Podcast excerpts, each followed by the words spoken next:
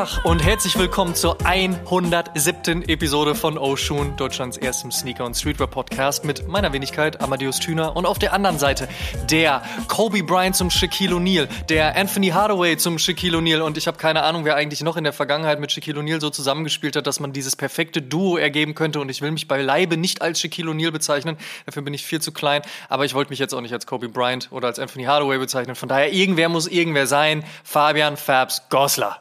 Wie geht's dir? What up, what up? Äh, LeBron hat ja auch mit äh, Shaq gespielt. Also Stimmt, in sagen, Miami. Bin, Genau. Da war ja was. Jetzt willst du, bist du LeBron, okay, das ist fair, das ist in Ordnung, das können wir so machen. Ich bin Kobe, LeBron, Luka Doncic, ich bin alle zusammen. Oh Mann, oh Mann. Ja gut, MVP-Titel auf jeden Fall schon mal eingeheimst. Dann schauen wir mal, dass wir das über diese Episode hinweg auch bestätigt bekommen. In der 107. haben wir auf jeden Fall ein sehr, sehr schönes Thema mitgebracht. Aber bevor wir da stärker reingehen, hm, ist mir nochmal eingefallen, du bist ja vor kurzer Zeit erst umgezogen. Das ist ja noch gar nicht so lange her. Und habe ich mich gefragt, wie wichtig ist für dich eigentlich Interior, vor allen Dingen in diesem sehr klassischen Sneaker-Streetwear-Bereich, sprich also Bear Bricks oder Kors-Figuren, äh, Murakami-Kissen oder auch das passende Coffee-Table-Book von zum Beispiel deinem alten Arbeitgeber heißt Nobiety. Wie sehr muss sowas bei Fabs und seiner Verlobten in die Wohnung? Ja, also da ich mit meiner Verlobten zusammenwohne, ist es eher weniger wichtig geworden, würde ich sagen. Wäre ich jetzt Bachelor und hätte eine Bachelor-Pad, dann wäre es vielleicht ein bisschen wichtiger. Und die Wohnung wird auch ganz anders aussehen. Nee, aber Spaß beiseite. Ich würde sagen, ich war noch nie so ein riesen Bear Brick und Murakami-Fan oder nicht Fan, sondern Sammler. Mhm. Fan bin ich schon, würde ich sagen. Ich finde die cool zum Anschauen, aber ich würde die jetzt nicht bei mir stehen haben, außer es ist ein echt cooler 1000 Prozent Bareback, der halt mhm. halt riesig ist. Ne? Aber wir sind relativ schlicht, minimalistisch, viel Holz, würde ich sagen, viel Weiß auch und dann hier und da ein paar Farben. So sind wir eingerichtet. Ein paar Coffee Table Books gibt es natürlich im, äh, im ähm, Bücherregal und auf dem Coffee Table. Aber uns war halt eher wichtiger, dass alles irgendwie zusammenpasst und dass es jetzt nicht zu krass Streetwear ist, weil Hannah ist da kein Riesenfan von, aber es sollte jetzt auch nicht zu sehr in ihre Richtung gehen. Es sollte halt eher, ja, mittelmäßig fair bleiben. Man, man trifft, man trifft sich sozusagen. Aber ist, ist genau. sie, sie dann die minimalistische? Ja, also sie hasst es, wenn Sachen rumliegen. Und ich bin dann, ich bin dann eher jemand, der Sachen ja, rumliegen lässt. Sachen für, genau, genau. Oder mal, weißt du, ich habe hier das benutzt, dann das benutzt, dann das hier irgendwo hingestellt und dann lasse ich es da auch liegen. Ähm, ich finde es aber auch cool. Ich habe ein paar Sachen, das siehst du auch vielleicht hinter mir im Regal, so ein mhm. paar New Balance, äh, Rom, Incense Chamber äh, Ding oder also ein paar andere Sachen, die ich aus meiner High Society Zeit noch bekommen habe, die liegen hier so rum, die finde ich, die sehen schon cool aus und erinnern mich so ein bisschen an die Kultur, die Szene, Streetwear, Sneaker und so weiter. Und Hannah ist da eher jemand, sie will die Regale lieber geschlossen haben, dass man da nichts sieht, dass dahinter dann auch schön ordentlich ist. Ähm, aber ich bin da flexibler, würde ich sagen. Und da haben wir uns dann geeinigt, ich durfte ein paar Sachen behalten, ein paar Sachen musste ich verkaufen oder verschenken, als wir zusammengezogen sind. Musstest du? Wirklich? Musste ich also, nicht. Du wurdest aber, nett und freundlich, aber bestimmt darum gebeten. genau, es war schon, also ich habe schon gesagt so, hey, ich verstehe es, mein ähm, Smiley Basketball muss jetzt nicht in der Wohnung rumliegen oder rumstehen, der kann weg oder der kommt zu Freunden, der kommt in den Keller, mit dem spiele ich dann vielleicht auch irgendwann mal. Aber es, war, es gab ein paar Sachen, wo ich sagte, nee, das finde ich schon schön. Ich habe ich hab eine New Balance 550 Kerze, die steht im Badezimmer. Die habe ich tatsächlich auch, ja, genau. Ja, und die finde Anna nicht so prick. Ja, die ist riesig, die ist fett und ich finde die halt schön und cool und die kann gerne da neben der Toilette stehen. Ähm, und da haben wir dann halt, mussten wir so ein paar Kompromisse eingehen. Aber wie gesagt, du meintest, wir treffen uns in der Mitte und genau so ist es. Das ist schön. Das ist auch das Wichtige. Das kann ich auch nur jedem empfehlen. Ne? Sich einfach mit dem Partner oder der Partnerin auf einem guten Level treffen und dann Kompromisse eingehen, damit die Partnerschaft auch eine fröhliche ist. Das ist äh, nicht ganz unwichtig. Vor allen Dingen, wenn man zusammenzieht. Ne? Da kommen ja dann auch oder dann prallen ja auch mal zwei Welten aufeinander. Positiv wie vielleicht auch mal negativ. Das zeigt dann schon mal ganz schnell und ganz gut, ob man auch wirklich zusammenpasst und zusammengehören sollte. Also von daher ein guter Test, definitiv. Ein sehr extremer Test aber auch. Wie ist es denn bei euch? Du bist ja auch, würde ich sagen, Fan von mehr. Bearbrick? Mhm. Ja, Ja, nee, aber mehr so, mehr so in Richtung Streetwear und deine Verlobte ist wahrscheinlich ein bisschen weniger, obwohl sie, glaube ich, durch dich dann auch so ein bisschen diese Welt zu schätzen gelernt hat. Also Marie ist ähm, sehr klassisch Fashion, ja, ähm, hat dementsprechend aber auch durchaus eine Verbundenheit zu Sneaker und Streetwear. Natürlich verstärkt er noch mal ein bisschen mehr durch mich. Ne? Dann erz äh, erzähle ich ihr irgendwie ähm, im letzten Jahr über den XC72 und unsere Podcast-Episode und so weiter und so fort. Dann ist so, hm, ja, gucke ich mir mal an. Oh ja, finde ich gut. Dann holt sie sich den mit Casablanca Paris. So oder äh, ganz viel Liebe hat sie äh, zum New Balance 99 äh, entwickelt. Ich denke, das kommt dann schon auch ein bisschen durch meinen Einfluss. Aber ich hatte auch nicht die Ambition, dass wir unsere Wohnung, die wir dann jetzt vor mittlerweile fast vier Jahren bezogen haben, einmal komplett zustellen und ich ein riesiges Regal mit irgendwelchen Supreme-Devotionalien äh, baue. Ähm, es ist dann aber schon auch die Coffee Table Books, die sich stapeln. Es sind schon auch die ein oder anderen Bear Bricks, die rumstehen. Also das ist schon mit dabei. Und äh, ja, beim Thema Bear Bricks ich sag mal so, das kommt dann schon eher von mir. Und dann muss man auch schon ein bisschen die Unterhaltung führen und auch sagen, du, wie gefällt dir jetzt der von Andy Warhol? Und dann ist so, hm, oder findest du den jetzt halt irgendwie von Jackson Pollock besser? So, ja, okay, damit könntest du dich anfreuen, alles, alles klar. Dann äh, zuletzt auch mit, mit dem Keith Haring, so, hm, findest du den gut? Okay, das geht auch. Also solange die Dinge nicht zu bunt sind oder durch die Decke gehen, so ist das okay. Hm, Ich hätte jetzt aber auch ehrlicherweise nicht den Spaß daran, irgendwie alles so zuzustellen, weil ich dann auch schon, und das ist schön, genauso wie Sie, eben auch ein bisschen auf etwas minimalistischeres Design stehe. Das heißt, unsere Wohnung ähm, hat vor allen Dingen sehr viel Schwarz und Metall, sehr viel Anthrazit und Grau und dann als einzige in Anführungsstrichen Farbe wird es dann halt manchmal ein bisschen in den Braunton oder in den Beige-Ton.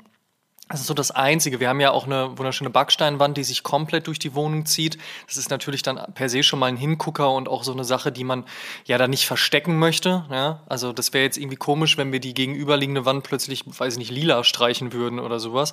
Also das ist dann schon auch alles eher so sehr ruhig gehalten und so, dass es zusammenpasst. Das ist mir sehr wichtig, das ist ihr sehr wichtig und das ist sehr gut, dass wir uns da halt auf einem guten Level getroffen haben, auf jeden Fall. Ja, ich würde sagen, alles in Maßen. Ne? Also Ja, ja, genau. Die Wohnung, das Haus, das Zimmer, das muss jetzt nicht aussehen, als ob es schreit, ich bin Streetwear-Fan, ich bin Bearbrick-Fan oder Sammler. Du musst da nicht 10.000 stehen haben. Die Schuhe müssen auch nicht in den Regalen offen stehen. Können sie natürlich, wenn sie wirkliche Sammlerstücke sind oder wirklich super rare sind, meiner Meinung nach. Aber es ist natürlich meine Passion, aber ich muss jetzt nicht die überall sehen und Ja, du, spiegeln. du musst halt nicht in einem Kith wohnen. genau. Ne, das genau. ist das Ding. Das Einzige, was mir sehr, sehr wichtig war, einfach auch, weil es meine erste eigene Wohnung dann äh, auch in dem Moment war und ja, der Kampf äh, in, auf Berliner Wohnungsmärkten ist kein kleiner und kein leichter. Von daher war das schon wirklich auch ein sehr großes Glücksgefühl, was sich auch jetzt echt in den vergangenen vier Jahren nicht abgeschwächt hat, diese Wohnung zu bewohnen. Ähm, aber da war es mir sehr wichtig, dass ich endlich mal in meiner ersten eigenen Wohnung auch ein vernünftiges Plattenregal habe. Das heißt also, an dem Tisch, an dem ich gerade sitze und aufnehme, hinter mir, in meinem Rücken sozusagen, befindet sich halt eben ein Plattenregal. Da steht auch noch eine gute alte Kenwood-Anlage drauf mit einem Plattenspieler, großen Boxentürmen, so irgendwie, wie man das sich äh, auch noch vorstellt und wie ich das als 36-Jähriger auch immer noch geil finde. Und das war mir schon wichtig. Also ich hätte die Platten ungern jetzt irgendeinen Schrank stellen wollen, um dann die Tür zuzumachen. So, das finde ich schon geil, dass die halt da sind, ich sie morgens rausholen kann und morgens eine Platte auflegen kann. Also so das, das musste dann schon sein, aber auch beim Rest. Also ich muss jetzt auch nicht anfangen, irgendwie meinen Kühlschrank voll zu stickern oder so. Ich glaube, diese WG-Zeit habe ich vor gut 15 Jahren abgeschlossen.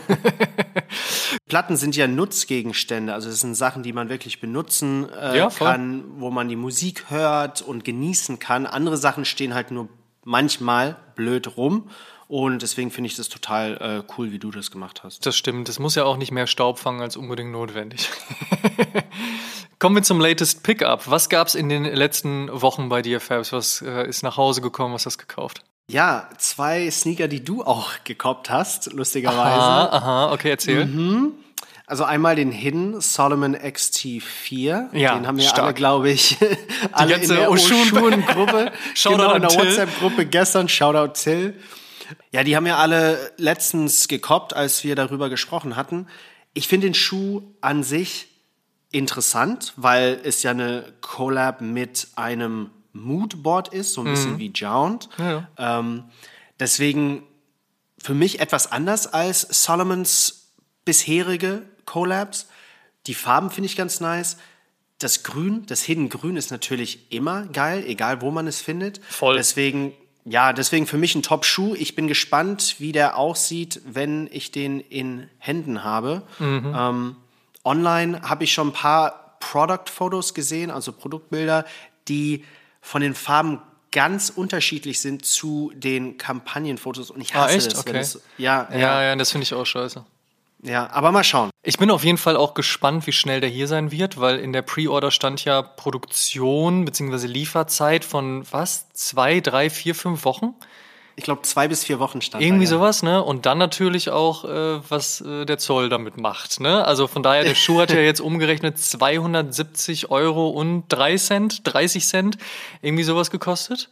Also das ist äh, nicht gerade wenig, dementsprechend mal gucken, was der Zoll da noch veranstaltet.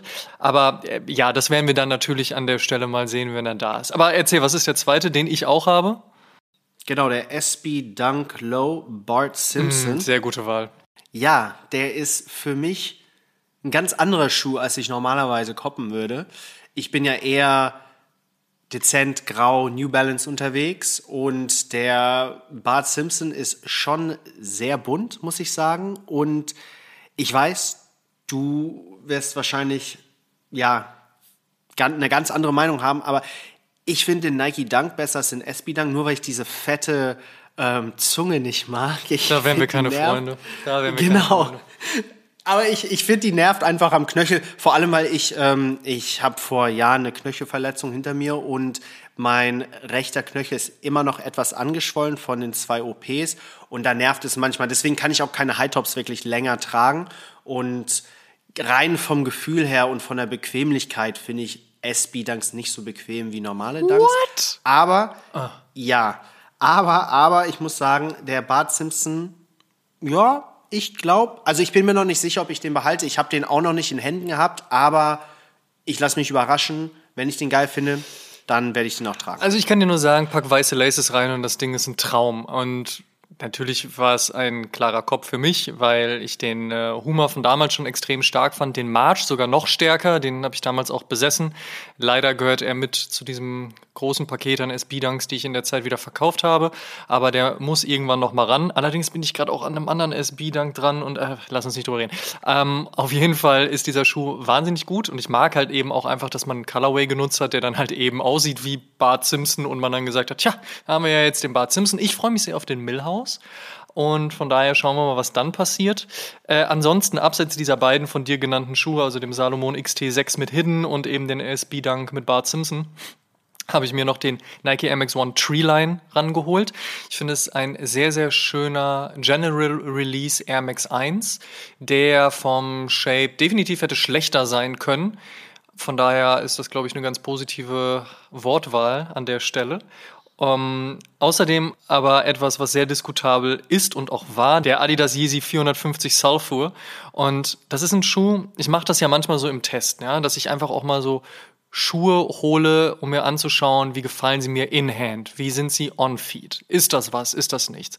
Und beim 450 war ich von vornherein sehr zwiegespalten. Auf der einen Seite das krasse Design, auf der anderen Seite eben das krasse Design.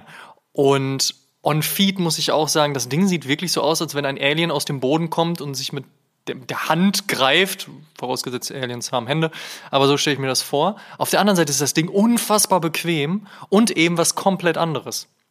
Und ich fand es auch total spannend, eben mit meiner Community auf Instagram darüber zu diskutieren, so, ja oder nein? Findet man es gut oder nicht? Weil es ist einer der wirklich wenigen Schuhe aktuell, die wirklich streitbar sind. Also bei den meisten Sachen kann man sehr schnell entscheiden, finde ich geil oder finde ich nicht geil. Ähm, aber wenn ich es nicht geil finde, ist es mir auch fast egal. Und wenn ich es geil finde, ja, dann feiere ich es eh. Aber bei dem Schuh gehen die Geschmäcker so weit auseinander, dass die Lager auch so krass sind. Die einen sagen, das ist das Beste, was Kanye West in den letzten zwölf Monaten mit seinem Team entwickelt hat. Es ist das krasseste vom Design her. Es ist was anderes. Kaum einer trägt den. So, ich bin einer von wenigen. Und die anderen sagen so, das würde ich nicht mal Sneaker nennen. Ja, und finden den ganz, ganz schlimm. Und das fand ich total spannend. Und das, davon wollte ich mich selbst überzeugen. Hab dann aber am Ende des Tages entschieden, dass zumindest der Sulfur Colorway dann nicht der ist, den ich haben möchte. Ich schaue jetzt ein bisschen, was noch rauskommt und habe den Schuh dementsprechend weitergegeben. Wie gefällt dir der eigentlich? Was ist dein Take zum 450? Also den hat ja Kanye vor Jahren schon auf Twitter geteased. Oder zumindest Stimmt, die ja. Sohle. Ja. Und als ich die Sohle gesehen habe, dachte ich, das wird ein Klassiker. Aber mittlerweile würde ich sagen, bin ich etwas enttäuscht vom Schuh, weil die Sohle halt so krass ist und dann hast du diesen Upper, der eigentlich nur so ein knitted Upper Sockenmaterial ist und das finde ich für mich zu langweilig und zu anders. Ich hätte mir einen strukturierteren Upper gewünscht, der Okay. dann mit dem mit der Sohle oder mit dem Sohlenteil mithalten kann. Ich finde der der Upper verschwindet so ein bisschen in der Sohle. Vielleicht ist das auch der Punkt, ähm, aber für mich etwas enttäuschend. Ich habe halt, als ich die Sohle das erste Mal gesehen habe, habe ich gedacht, krass, das wird ein Monster-Schuh. Und ist es ja auch, aber nicht Monster genug für mich. Okay, verstehe. Naja, mal gucken, wie sich das in den nächsten Jahren noch entwickeln wird. Ich kann mir sehr gut vorstellen, dass Kanye West noch Absurderes im Petto hat. Ähm, last but not least auf der Liste ist dann noch der Adidas Skateboarding Adimatic. An dieser Stelle Shoutout an Adrian Bianco und das ganze Team von Sabucaro. Die haben da auf jeden Fall sehr viel reingelegt, um die Story rund um diesen Skateschuh zu erzählen. Das ist ja ein Retro-Schuh, der jetzt auch mit Jamal Smith, der ja auch einen gewissen Hype genießt und im Adidas Skateboarding-Team drin ist, auch wieder zurückgebracht wird. Mm, bitte nicht steinigen, liebe Three Stripes Family, aber für mich das Pendant zum SB-Dunk. Einfach weil eben eine Cord-Silhouette und dann eben mit starkem Padding und auf jeden Fall auch so einem plus minus 2000er Vibe, aber wirklich sehr, sehr stark. Und eine Sache, die sich on Feed auch unfassbar gut entwickelt. Ähm, aus meiner Sicht sehr underrated. Abseits, wie gesagt, vom asiatischen Raum und da eben auch der Text von Sabukaro und von Adrian zu diesem Thema. Aber ich glaube, der äh, wird auf jeden Fall noch in, dem, in den nächsten Monaten noch einige Köpfe verdrehen. Der musste auf jeden Fall noch mal ran und das war sehr, sehr wichtig. So. Kommen wir an dieser Stelle natürlich zur allseits beliebten Kategorie What's on my feet today? Fabs, was gibt's heute Gutes? Ich hatte einen sehr schönen ZX8000 und zwar den von High Snobiety, den Qualität. Äh, den mag ich so gerne, weil der mordsbequem Dich ist. an die Arbeit erinnert. Ja, das auch. Nein, aber ich finde, ich, ich weiß nicht, ob das bei allen ZX mittlerweile ist, aber der hat eine Boost-Sohle oder so eine Boost-Einlage und der ist einfach so bequem. Das Leder ist auch jetzt nicht top, top, top Qualität, aber schon besser als General Release. Deswegen ist ein guter Schuh. Ja, war eine gute Collab auf jeden Fall im Rahmen dieser 587.000 Stück ZX-Reihe, die es da äh, damals gab. Ja. Ähm, doch, doch, das ist definitiv ein schöner Schuh und auch sehr, sehr klassisch, sehr easy, sehr zeitgemäß auch aufgrund des sehr hellen Colorways. Also, Genau. Ja, kann ich mir gut vorstellen, dass man das mit sehr vielen verschiedenen Dingen kombinieren kann. Auf jeden Fall. Und du, was hast du an? Bei mir heute ebenfalls ein latest Pickup, den ich aber jetzt schön mit rüber in die andere Kategorie nehmen konnte, in die What's on my feet today Kategorie, und zwar der New Balance 2002 Air von Joe Freshgoods. Auch da sind wir bei einem recht clean Colorway, obwohl er ja so ein leichtes äh, orangenes Lining noch mit dazu hat. Aber auch da sehr, sehr schön. Tatsächlich mein erster 2002 Air. Ich wollte damals total gerne den This Is Never That haben, aber der ist innerhalb kürzester Zeit so stark im Preis gestiegen, dass es mir dann das doch nicht wert war. Und das äh, Not So Called Protection Pack ist tatsächlich, ähm, ich finde es nicht schlecht, aber es ist nicht so hundertprozentig meins. Und von daher hat es jetzt tatsächlich etwas länger gedauert, bis ich mir einen 2002 Air geholt habe. Der gefällt mir aber auch sehr, sehr gut. Wobei ich auch sagen muss, mh, gegen so die 99er Reihe verliert für mich der 2002 Air dann doch immer noch. Ja. Da bin ich dann doch eher Fan dieser Reihe, aber das soll den Schuh jetzt keineswegs schlechter machen. Ich meine, ich habe ihn nicht ohne Grund gekauft. Also von daher äh, sehr, sehr schönes Ding. Und ich muss auch sagen, ich feiere sehr, was Joe Freshgoods veranstaltet. Hat für mich auf jeden Fall auch die Farbe zu New Balance gebracht, ne, wo ich vorher sehr auf Grau und Navy unterwegs war, muss ich sagen. Joe Freshgoods hat mir dann, dann doch schon ein bisschen den Regenbogen an den Fuß gebracht. Wie gesagt, beim 2002 eher jetzt sehr gediegen, aber trotzdem ein sehr, sehr schöner Schuh und deswegen heute an meinem Fuß. Kommen wir zum Thema der 107. Episode. Wir sprechen natürlich in diesem Podcast und in den letzten vier Jahren ja durchaus über den ein oder anderen krassen Schuh, über die durchaus ein oder andere Ikone dieser Sneakerkultur. Und ein Schuh, der sich perfekt in diese Reihe stellt, ist der Puma Slipstream. Denn auch wenn man bei der anderen Brand aus Herzogenaurach gerne erstmal an Suede, an Clyde oder an Basket denkt, so besitzt auch der Slipstream eine beeindruckende und sehr erfolgreiche Legacy, die ebenfalls stark vom Basketballsport und auch der Hip-Hop-Szene geprägt wurde und auch wird. Und auch die Jahre, die der Slipstream bereits am Markt ist, sprechen für ihn. Also mal ebenso wird kein Sneaker in dieser Kultur 35 Jahre alt. Aus diesem Grund und in freundlicher Zusammenarbeit mit Puma sprechen wir in diesem Advertorial über die Historie des Puma Slipstream, seine Entstehung und Wichtigkeit nicht nur für Basketball und Hip-Hop, sondern auch für die Skateboard-Kultur, wie der Sneaker 2022 groß Geburtstag feiern wird und natürlich haben wir auch wieder einige Statements zum Thema eingesammelt, unter anderem von der deutschen Sängerin Nessie, die Teil der groß angelegten Puma Slipstream 2022 Kampagne mit unter anderem Neymar, LaMelo Ball und Pamela Reif ist. Let's go! Ja, aber wie du gerade eben eingeleitet hast, ist der Slipstream ein Basketball-High-Top aus dem Jahre 1987. Er kam als Nachfolger vom Sky LX auf den Markt und sieht den Basketballschuhen aus dieser Ära nicht ganz unähnlich. Ich spreche von dem Avir 880, den Air Jordan 1, Dunk etc. Die haben ja alle so ein bisschen dieselbe Form, würde ich sagen. Ja, durchaus. Ich glaube, man war sich damals bei den Brands recht einig, wie so ein Basketballschuh auszusehen hat. Ja, macht ja auch Sinn. Der wurde ja als Performance-Schuh designt und man wollte das Beste aus dem Athleten rausholen.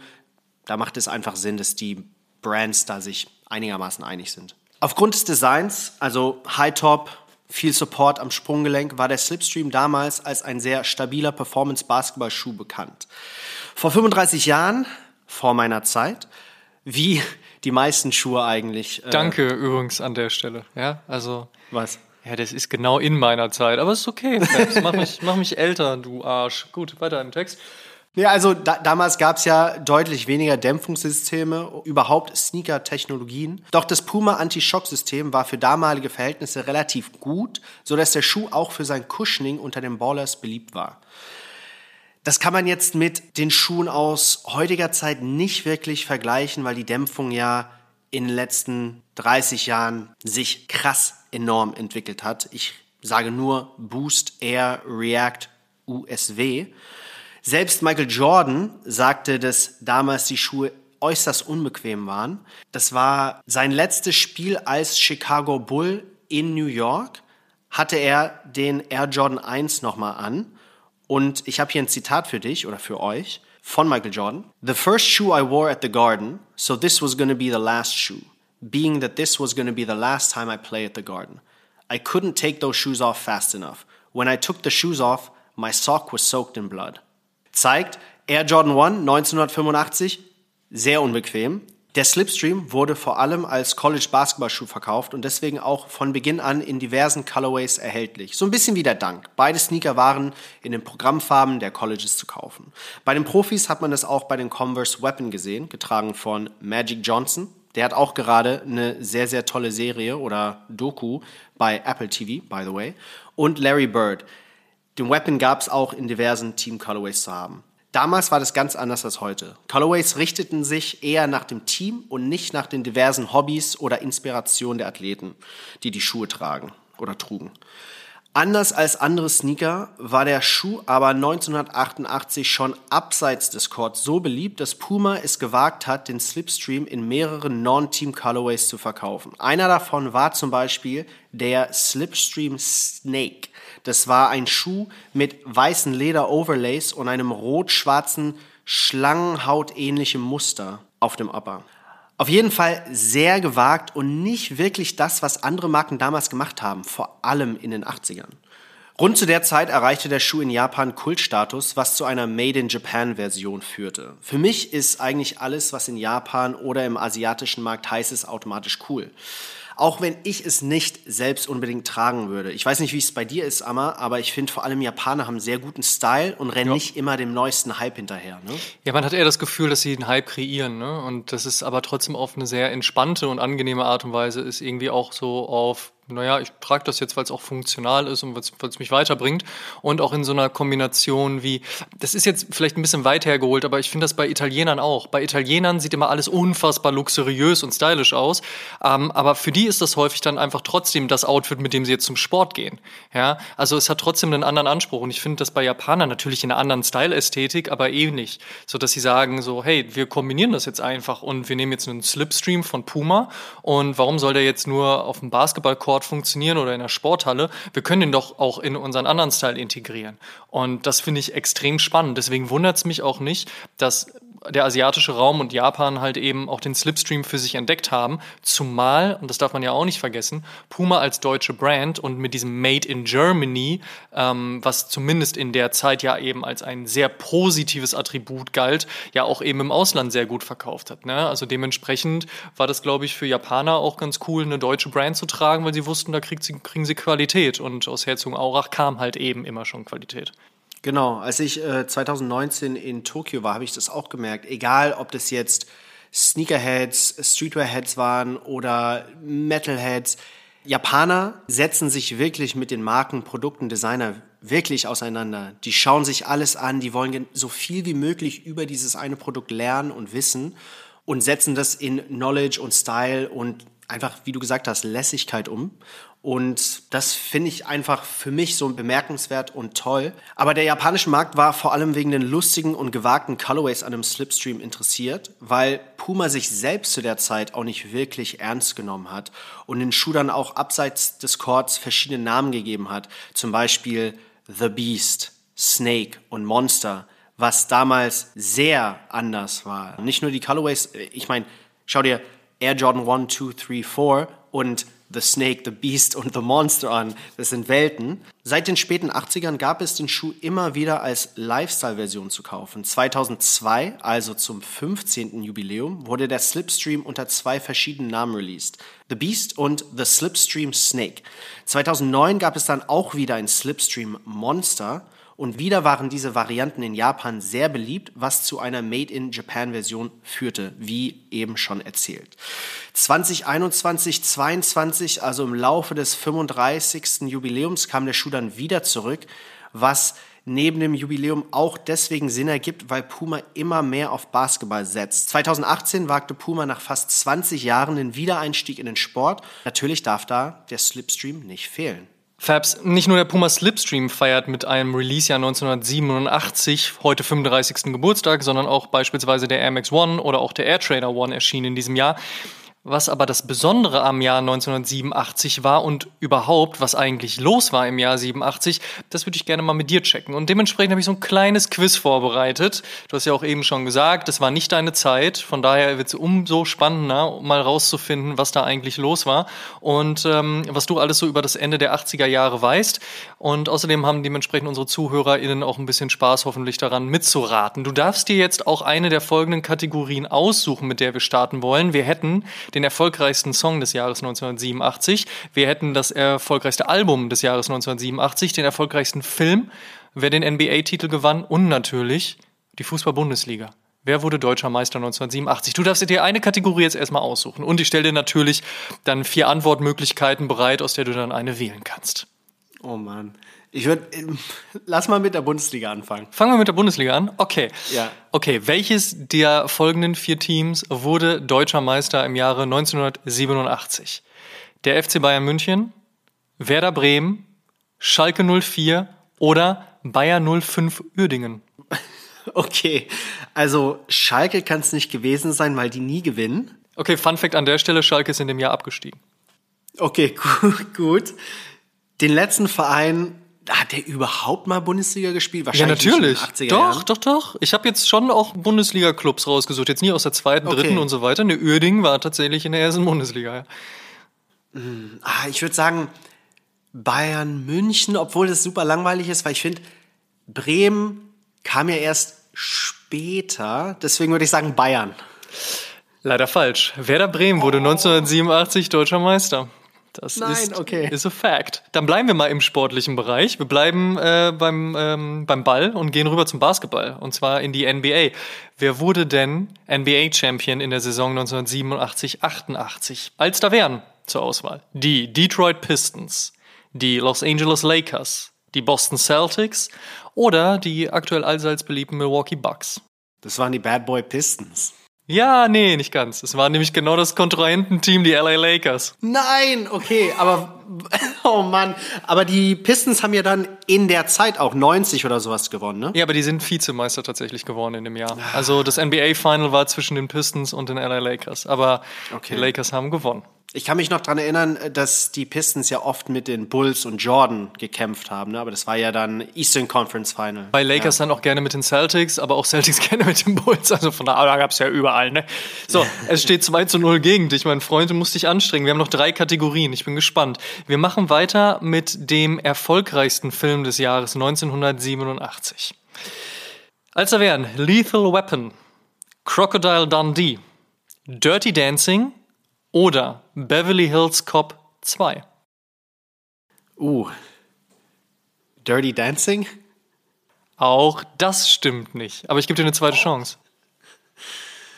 Oh, 87. Dirty Dancing kann es nicht sein. Dann war es Lethal Weapon. Auch das stimmt leider nicht. Zweite oh Chance vergeigt. Es ist Beverly Hills Cop 2 tatsächlich. Der hatte ah, das wäre meine Box vierte Antwort gewesen. Ja, deine vierte. Das ist, der hatte einen Box-Office-Score, der war unfassbar. Der hat eine dreistellige Millionensumme eingespielt an den Kinos. Das ist, das ist Wahnsinn. Also ich hätte auch nicht damit gerechnet. Ich hätte auch ehrlicherweise Dirty Dancing gesagt. Aber es war Beverly Hills Cop 2. Nummer 1 war schon erfolgreich, aber Nummer 2, so. Kommen wir zum erfolgreichsten Musikalbum. Wir sprechen hierbei übrigens über die Billboard Top 100, also jetzt nicht kumuliert und nicht deutscher Markt, sondern Billboard Top 100, weil da sind die Listen auch immer am, am besten. Ich bin gespannt, wer du glaubst, hat, der das erfolgreiche Album, erfolgreichste Album des Jahres hatte. War es Mötley Crew mit Girls, Girls, Girls? War es Guns N' Roses mit Appetite for Destruction? War es Michael Jackson mit Bad? Oder war es der Dirty Dancing Soundtrack? Michael Jackson, es muss Michael Jackson gewesen sein, bitte. Es ist Michael Jackson, natürlich. Ja. Bad oh, ist Mann. auch immer noch ein unfassbar erfolgreiches Album und auch zu der Zeit kam da niemand ran. Es war aber spannend, sich diese Liste anzugucken. Uh, Whitney Houston hat im Jahr zum Beispiel auch ein Album rausgebracht. Das war gar nicht so weit oben platziert, wie ich es gedacht hätte. Also gewisse Dinge werden auch im Nachgang erst erfolgreich. Aber äh, ja, gut, äh, einen hast du richtig von dreien bisherigen. Also kommen wir zu fünf und wir schauen mal, ob du auf drei, zwei zumindest rankommst oder oder ob äh, diese Liste 4 zu 1 gegen dich gewinnt. Wir sprechen über den erfolgreichsten Song des Jahres 1987. Als da wären Bon Jovi mit Living on a Prayer. Ach so, ich habe vergessen dir zu sagen, ne, wenn du verlierst, musst du den jeweiligen Gewinnersong singen. Aber das nur am Rande.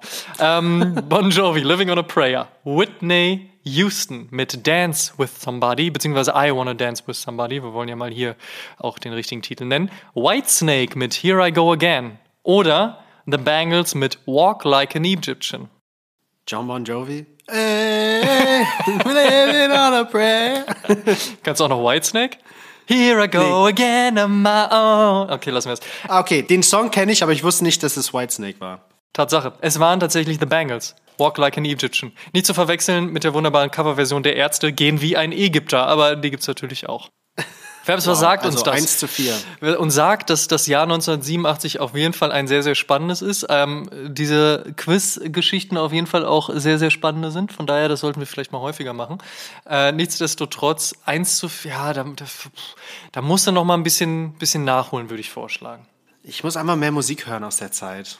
Ja, das ist ja auch keine verkehrte Idee. Da kam ja auch sehr gute Musik raus. Man hat sich ja auch damals noch ein bisschen mehr Zeit gelassen mit Musik und hat dann nicht immer alles sofort irgendwie auf Spotify gestellt, sondern auch wirklich noch Alben produziert. Aber da spricht jetzt der alte Mann mit der Plattensammlung. Von daher, lass uns zurückgehen. Wir sind im Jahr 1987, verlassen das Jahr 1987 und haben ein wunderbares Zitat und zwar von Jan Kessel, seines Zeichens Global Product Line Manager Sportstyle Footwear Select Special Projects. Und ich habe das schon mal in einem anderen Podcast gesagt. Wenn man in in der Sneaker- oder Streetwear-Szene arbeitet, dann hat man die geilsten Titel auf seinen Visitenkarten stehen, die man sich vorstellen kann. Ich sage das nochmal einmal kurz. Global Product Line Manager, Sportstyle, Footwear Select, Special Projects. Jan Kessel, an dieser Stelle, wenn du diesen Podcast hörst, schick uns deine Visitenkarte vorbei. Wir wollen uns gerne ein Dinner 4 Blatt an die Wand hängen. Sein Zitat lautet, Today, the 80s basketball style is very trend relevant. The clean canvas lends itself well to additional executions and storytelling. The key to a timeless design is making sure it is accessible and not the most complicated or unique item out there. It has to be driven by culture, not by hype. Und ich finde, das fasst das sehr gut zusammen. Es geht nämlich nicht nur um Hype. Natürlich macht uns der alle Spaß und natürlich erzählt auch der Geschichten, aber es geht vor allen Dingen auch um eine Heritage. Und bei dem Puma Slipstream sprechen wir über einen Schuh, der 1987 in den Markt kam und jetzt 35 Jahre später immer noch relevant ist. Egal, ob du ihn noch ein bisschen auf dem Freiplatz anziehen möchtest oder ihn vielleicht sogar aufs Skateboard bringst, so wie das Buttergoods zuletzt gemacht haben. Der Schuh funktioniert immer noch. Das hat man nicht mit jedem Schuh, der in den 80ern oder auch in den 90ern erschienen ist. Das heißt also, es hat durchaus eine Wichtigkeit und dieser Schuh durchaus ein Standing. Und das darf man an dieser Stelle nicht vergessen. Der Schuh hat eine Legacy. Ich glaube, das hat Jan auch sehr gut zusammengefasst, als er gesagt hat, 80s Basketball Style is very trend relevant. Das sehen wir jetzt auch bei anderen Marken. Nike bringt ja die Air Flight Sneaker zurück, die Penny Sneaker, Air Jordans sind natürlich immer beliebt und bekannt. Deswegen ist es jetzt, würde ich sagen, die richtige Zeit, diesen Slipstream, diesen Slipstream zurückzubringen, weil Leute ready dafür sind. Leute wollen diese 80er, 90er Basketball-Performance-Sneaker wieder tragen. Deswegen, ja, das Timing passt einfach. Und heute gehört der Slipstream zu einer sehr vielseitigen Strategie Pumas, Basketball wieder nach Herzogenaurach zu bringen. Puma tritt 2018 wieder in den Performance-Basketball-Bereich ein. Und jetzt kommen wieder diese ganzen 80er Basketball-Sneaker-Trends. Puma produziert und designt gerade On-Court-Sneaker für LaMelo Ball, DeAndre Ayton. Warum sollten diese Spieler und auch Puma-Fans und Sneakerheads OG Puma Basketball-Sneaker nicht tragen? Das haben wir auch mit dem Ralph Sampson vor ein paar Jahren gesehen. Und man sieht, dass Puma zweiseitig halt pusht. Auf der einen Seite Performance, auf der anderen Seite Heritage OG und da passt dieser Slipstream mit seiner mit seinem Kultstatus in Japan, mit seiner Heritage, mit seiner Historie sehr gut rein. Ich würde sagen, heutzutage ist der Sneaker oder das Design etwas underrated.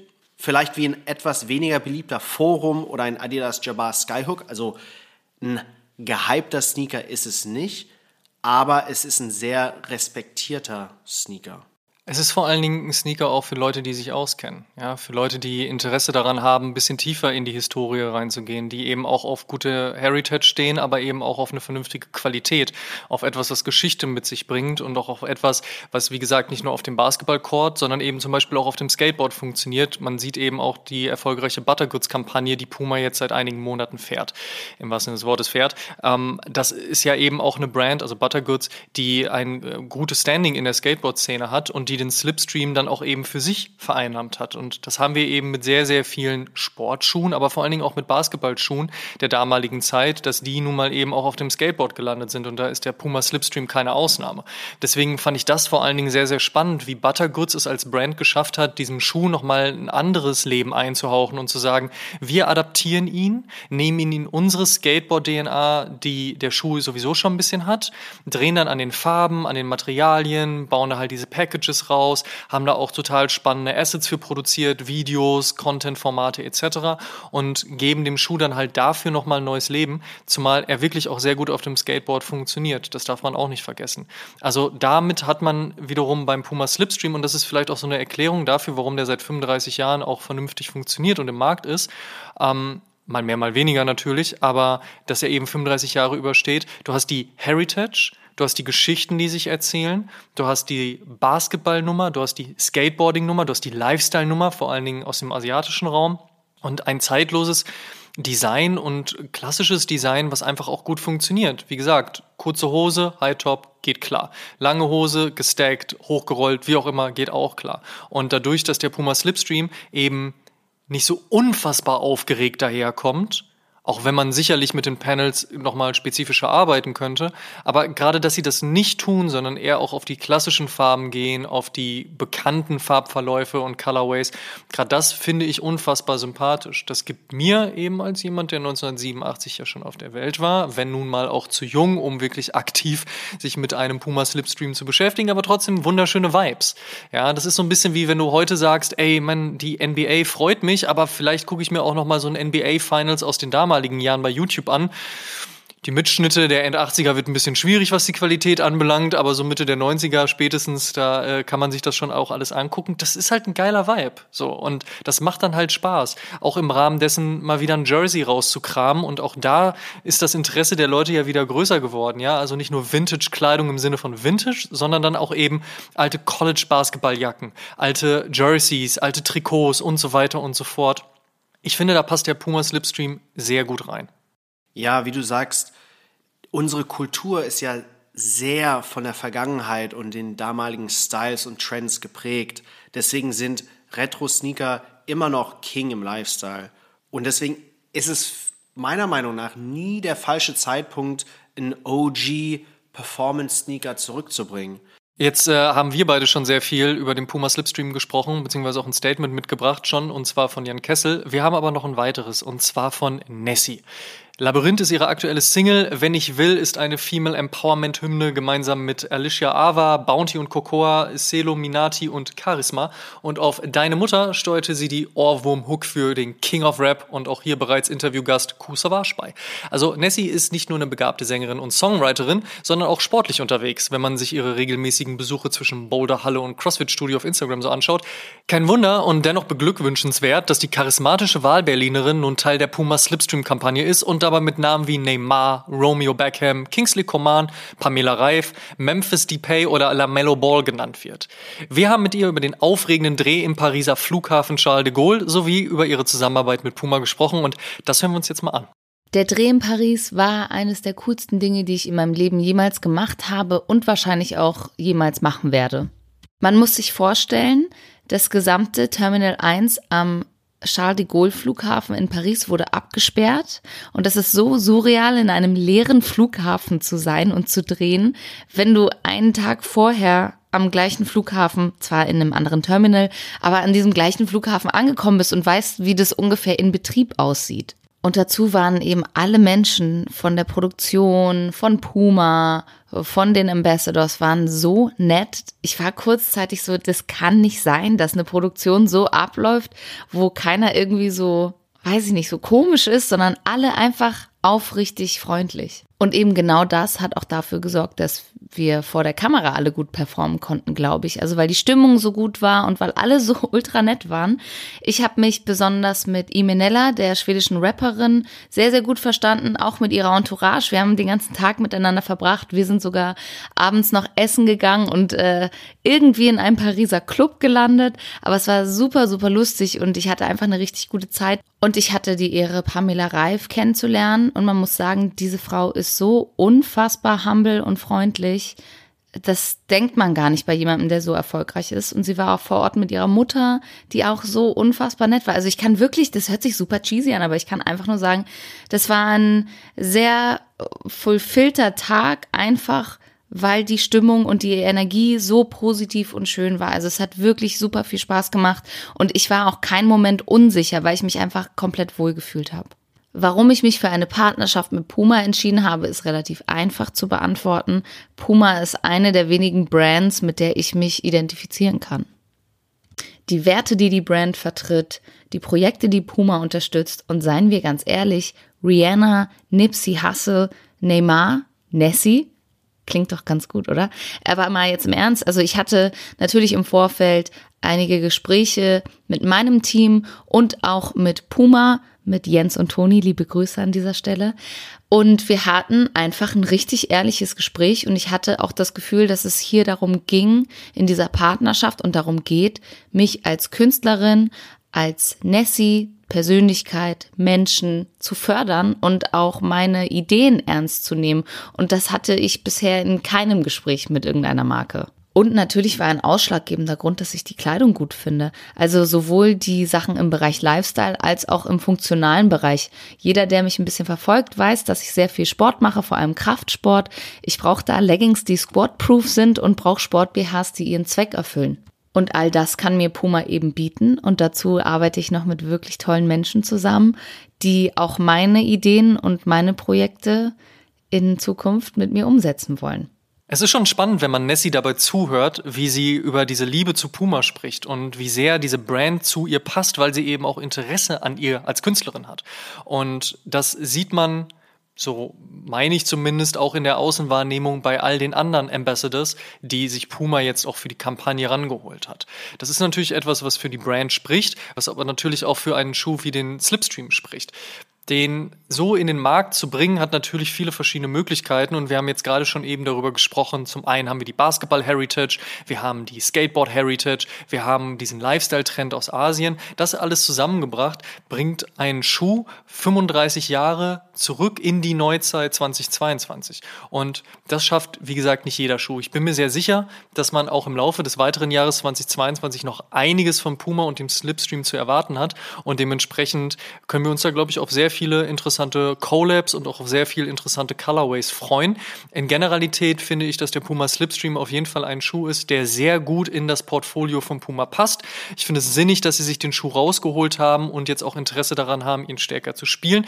Und ich finde, er ergänzt so diese, ich sag mal, klassische Riege rund um Clyde, um Basket und um Suede sehr, sehr gut. Ja, wie du gesagt hast, wir hatten ja schon einige Collabs, wie zum Beispiel Butter Goods, Shashiko, Mutation und den einen von der Never Worn Capsule. Und es wird wahrscheinlich sicherlich auch noch welche geben. Ich würde gerne einen Rude Slipstream Low sehen, weil letztes Jahr gab es ja noch diesen Rude Suede und das war für mich einer der besten Puma-Modelle der letzten Jahre. Und dieser Schuh ist vom Vibe sehr ähnlich. Ich finde Rude oder Ruigi könnte mit dem Slipstream Low einiges anfangen. Sonst könnte auch noch Kid Super einen tollen Slipstream entwerfen. Mit vielen Farben, bunten Muster. Kid Super hat ja schon einen Suede gemacht. Der hat auch schon an vielen anderen Puma-Modellen gearbeitet. Er ist einer der jüngeren Generation. Er ist einer der Next Up Generation im Fashion.